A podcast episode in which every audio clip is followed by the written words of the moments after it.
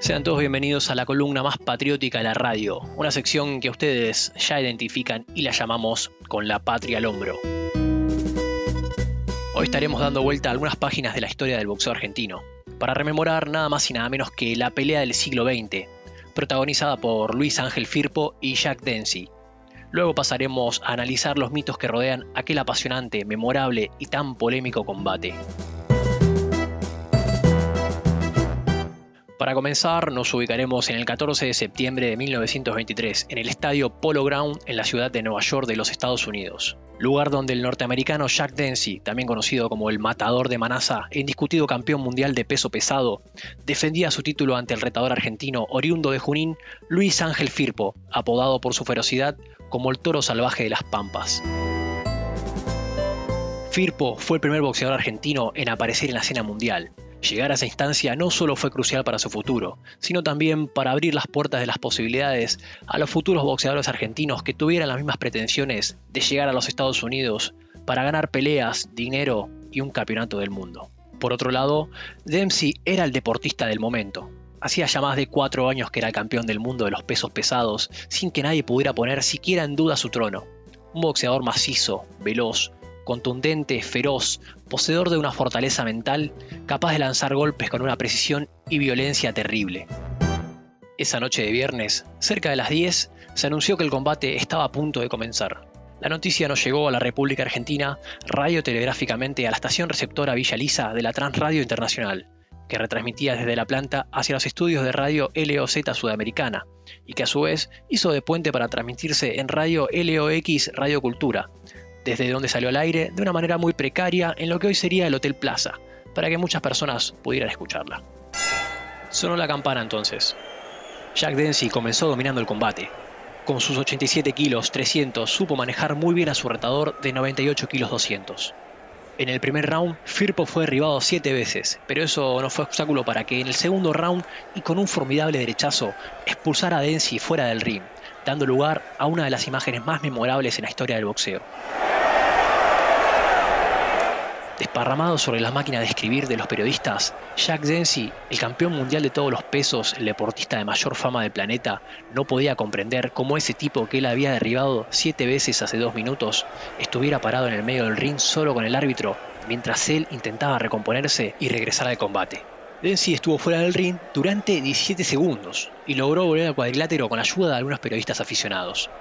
El árbitro de la pelea, un tal Chad Gallagher, fue cómplice de lo que sucedió y se dice que mientras estuvo realizando un conteo de lo más extraño, miró hacia otro lado y no puso ningún obstáculo cuando Dempsey fue ayudado ilegalmente a volver al ring. De hecho, hay fotografías en donde se lo ve levantando las cuerdas para que éste pudiera entrar nuevamente. Una actitud totalmente antirreglamentaria. Los miembros del jurado también fueron cómplices y actuaron como si eso no fuera nada raro. Pero muchos testimonios lo concuerdan. Fueron 17 segundos, 7 más que los necesarios. Por primera vez, un argentino estuvo en la cima del mundo deportivo. Pero aquella gloria duró solo eso. Y hay que reconocer que después de ese golpazo, Dempsey volvió al ring y liquidó la pelea junto a Firpo. Hoy, a casi 100 años de aquella noche, aún quedan muchas incógnitas dando vueltas, y lamentablemente solo es posible resolverlas a medias, y esto analizando con pinzas las historias que se contaron y dando fe a los testimonios de la prensa, ya que las pruebas visuales son casi nulas, y en el caso de la única filmación, se dice que fue editada y se eliminaron esos comprometedores 17 segundos. Pasemos entonces a poner en común la gran incógnita, si todos sabemos que en el boxeo, pasados los 10 segundos, reglamentariamente el árbitro debe declarar knockout y finalizar el combate, entonces ¿por qué no ganó Firpo? ¿Qué pasó ahí realmente? En aquel contexto tan particular y al margen de la regular actuación del árbitro, mis queridos oyentes, lo cierto es que Dempsey no podía perder.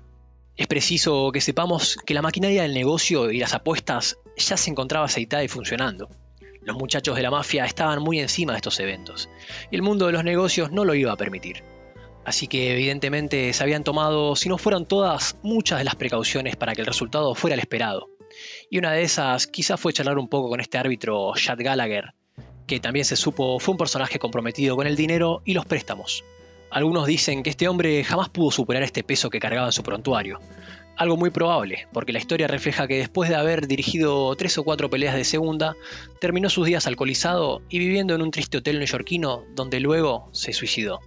Increíble realmente, pero la prensa en aquellos días se la pasó publicando cualquier noticia relacionada a la pelea porque sabían que era de interés popular.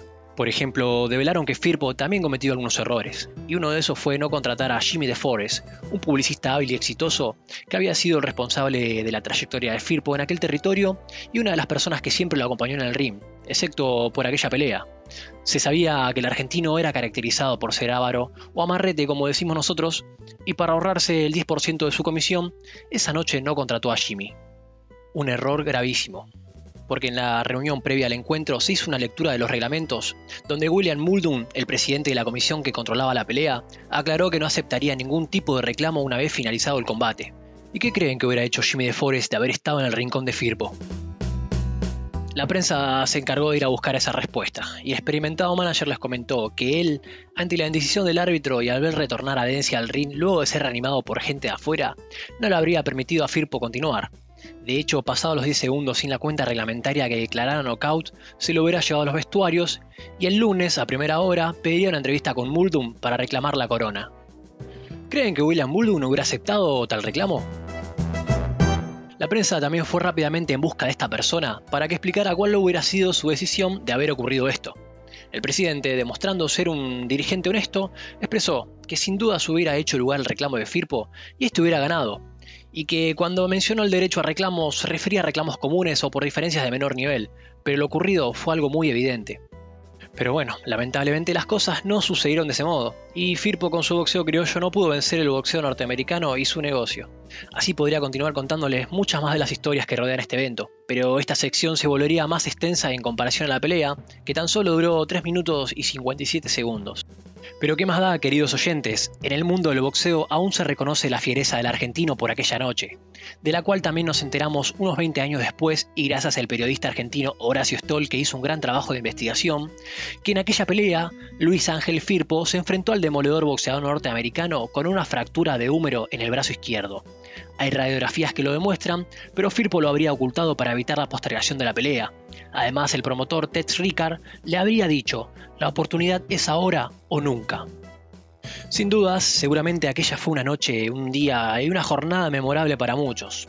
Es una fecha que no solo se bautizó y se celebra en nuestra tierra como el Día del Boxeador, porque también, en aquel viernes 14 de septiembre de 1923, a las 21 horas 56 minutos de la República Argentina, quedará por siempre registrada la marca inicial de la historia de la radio con el deporte.